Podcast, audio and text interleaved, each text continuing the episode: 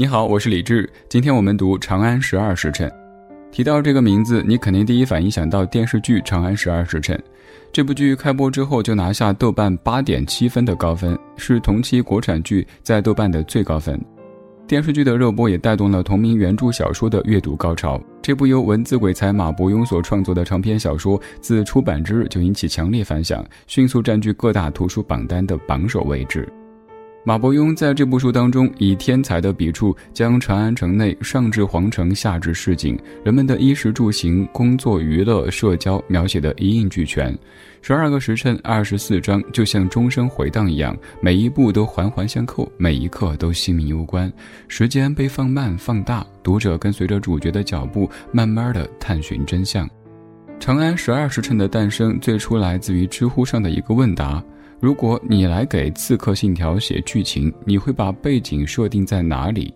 针对网友的提问，马伯庸便开了一个脑洞，信手写了一段游戏剧本：俯瞰长安城，一百零八房如棋盘般排布，晴空之上，一头雄鹰飞过。这段带着强烈互动感的文字，最终成为了《长安十二时辰》开头的雏形。这部书主要讲述了一个关于反恐的故事。上元节当天，长安城潜伏进狼卫，也就是恐怖分子，企图在夜晚降临的时候大闹长安。拯救长安的希望落到了静安司司臣李泌和一个死囚张小敬的身上。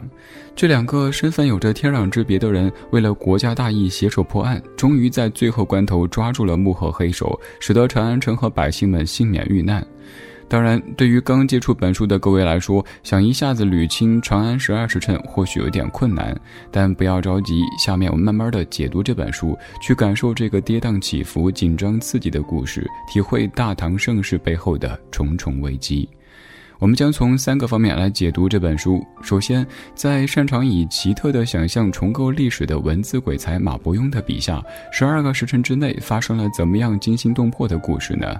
步步紧逼的真相背后有着怎么样不可告人的秘密呢？第二，电视剧版的《长安十二时辰》它和原著小说有什么不同？第三，这部《大唐反恐二十四小时》带给我们怎么样的反思？首先，我们来说第一方面，《长安十二时辰》主要讲述了一个怎么样的故事？《长安十二时辰》故事设定在天宝三年元月十四日的上元节。由于唐玄宗在位后期变得非常多疑，对太子心存不满，同时又非常宠信右相李林甫，使得大唐在盛世的表面下潜伏着很多的危机。在朝堂之上，右相和太子争权夺势、勾心斗角；而朝堂之外，危机也悄然而至。长安城内混进了一帮西域的突厥狼卫，他们想要赶在最热闹的上元节放火屠城。起初，静安司司臣李泌奉上司贺知章的命令追查狼卫，但秘密抓捕计划宣告失败，狼卫首领曹颇言逃脱。根据李泌下属的缜密计算，认为只有死囚张小敬才能够抓住狼卫首领，挽救长安城于危难之中。于是李泌派手下谭琪去大牢带犯人张小敬。张小敬曾经是专门缉拿罪犯的不良人，担任不良人的统帅，但是却因为杀人被判了死刑。李泌派张小敬追查狼卫下落，答应事成之后恢复他的自由身，由此就引出了张小敬和李泌携手调查挽救长安城的后续故事。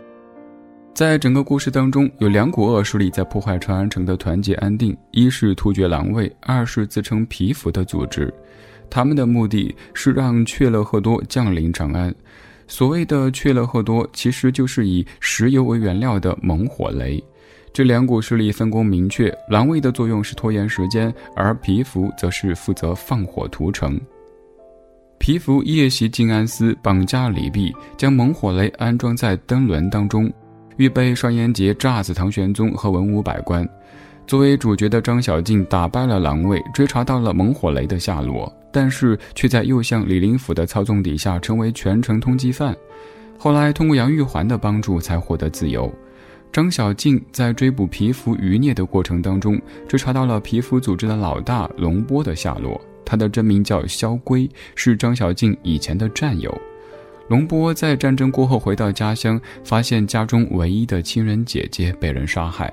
他向官府讨要公道失败，反而被诬陷，一怒之下杀了县里的官兵和士兵十几口人，从此踏上流亡的道路。之后，张小敬假装杀了李泌，取得了龙波的信任，趁机杀死了龙波，并在龙波的遗言当中得知狼卫和皮肤两股势力的幕后黑手是贺知章的养子贺东。自知计划破产的贺东，为了不牵连养父，选择了在贺知章的家门前引爆了猛火雷自杀。李泌和张小静终于成功的在十二个时辰之内解除了长安城的危机。在故事的最后，李泌选择离开长安去隐居修行，并且赦免了张小静的死罪，而张小静从他干涸已久的眼窝当中流出一滴眼泪，那也是他到长安这么久以来第一次流眼泪。解读完这个故事，我们来看看电视剧版的《长安十二时辰》和原著有哪些不同呢？我们都知道，适当的改编是艺术的升华，这部剧也不例外。《长安十二时辰》在影视化的过程当中，创作人员对原著进行了一定程度的改编。熟悉历史的观众会发现，电视剧当中很多真实的历史人物名字都有了一些变化。比如说，李林甫被叫做林九郎，贺知章被叫做何执政，就连李泌这个角色的名字都是同音不同字，搞得观众一头雾水，很是不解。编剧这样做当然是有原因的，主要是为了避免对历史人物的真实事迹进行篡改。当然，在马伯庸的原著当中，这些历史人物都是堂堂正正的用回自己的本名。张小敬在原著里是个曾在战场上被朝廷所抛弃的老兵，他一只眼睛是瞎的，习惯性动作是用手掸瞎眼窝当中的灰尘。他外号武尊阎罗，是个人狠话不多的社会人。而在剧中，雷佳音所饰演的张小静却时常戏弄别人，爱开玩笑。但是该凌厉强悍的时候丝毫不怯场，该市井的时候又烟火气息十足。可以说，雷佳音将张小静这个角色演活了。《长安十二时辰》里有很多配角，其中大部分都是撑起剧情的关键人物。这些配角的人设在原著当中和电视剧当中也是有所不同的。比如说程深，在原著里他可是一个关键性人物，在拯救长安的过程当中发挥了重要作用，他智慧过人；而在电视剧的前半部分，他却成为一个整天在狱中嚷嚷着要吃饭的笑料担当。在原著里，文冉是一个名不见经传的小角色，而在剧中，文冉成了狼卫进攻长安的最大帮手。他的父亲遭奸人杀害，他对父亲去世的恨，对命运不公的反叛精神，化为毁灭长安的动机，同时也串起了张小敬和龙波一正一邪两大人物。书中的崔器是一个只知道追求升官发财的利己主义者。而在电视剧当中，他成了背负哥哥的遗愿，竭尽全力活着的可怜之人。虽然说成事不足败事有余，但本质善良，有情有义。还有很多人物也都进行了适当的改编和加工，在这里咱们就不再一一的赘述。作为一部悬疑历史剧，想必大部分朋友在看剧的同时，都在猜测着幕后黑手到底会是谁。在原著当中，随着张小静和李碧调查的逐渐深入，真相也慢慢的浮出水面，所有的线索和证据都指向贺知章的养子贺东。因为贺知章是太子的亲信，而太子天性纯良，不喜欢做这些勾心斗角的事情。但是朝堂之上不断有人诬陷太子，太子地位岌岌可危。贺知章的愿望就是将太子的对手铲除掉，帮助太子登上皇位。而凶手之所以是贺东，是因为贺东是贺知章的养子，而且贺东极其孝顺，知道父亲想要的是什么，所以他宁愿牺牲自己，也要帮助父亲完成心愿，所以才策划了这样的一场袭击。而在电视剧当中，贺东的名字变成了何福，他的身世也更加曲折。何福本来是陈州刺史的遗孤，他在孩童时目睹全家七十二口惨遭右相的迫害而惨死。后来被贺知章收养为义子，装痴卖傻十几年，也在谋划着复仇十几年。好不容易认为时机到了，重金雇佣龙波准备复仇，但是却被龙波设计挖去了双眼，被右相俘虏，最后自杀了。所以在电视剧版的《长安十二时辰》当中，幕后黑手究竟是谁，还存在疑问。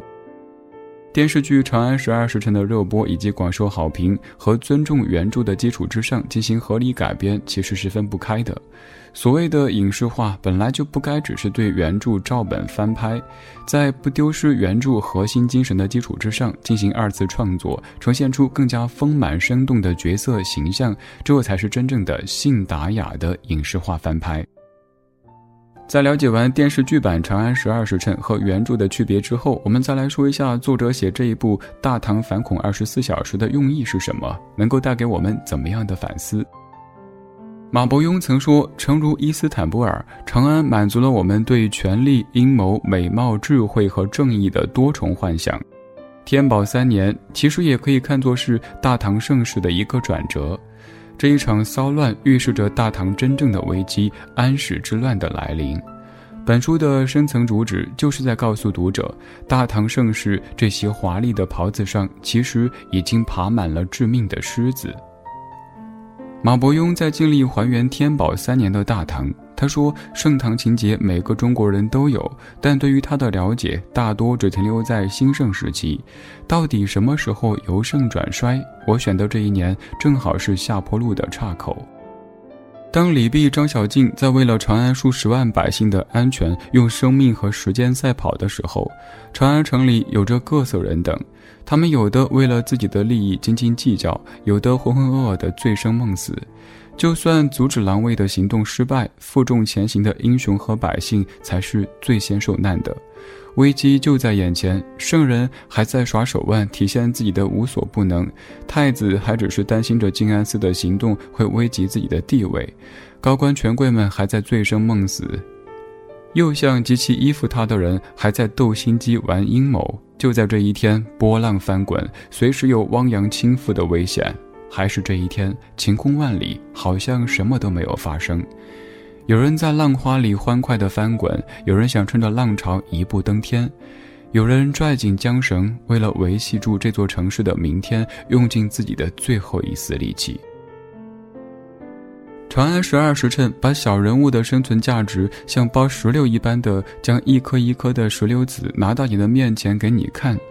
以张小静为代表的一群人守护长安，不为其他，是为了守护这些小人物的幸福感。就像理发店小老板说的那句话：“听着冰人的鼓声，就像有人在守着咱老百姓一样，让人感觉心里特踏实。”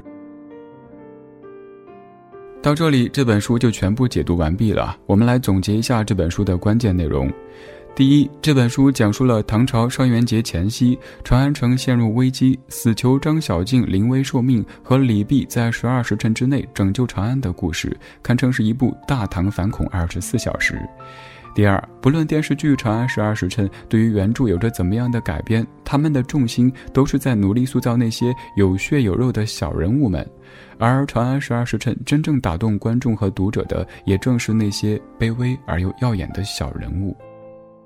第三，在《长安十二时辰》当中，主角两人勇往直前追寻答案的过程，其中所透出的家国情怀、责任担当，正是中国传承千百年的优良品德。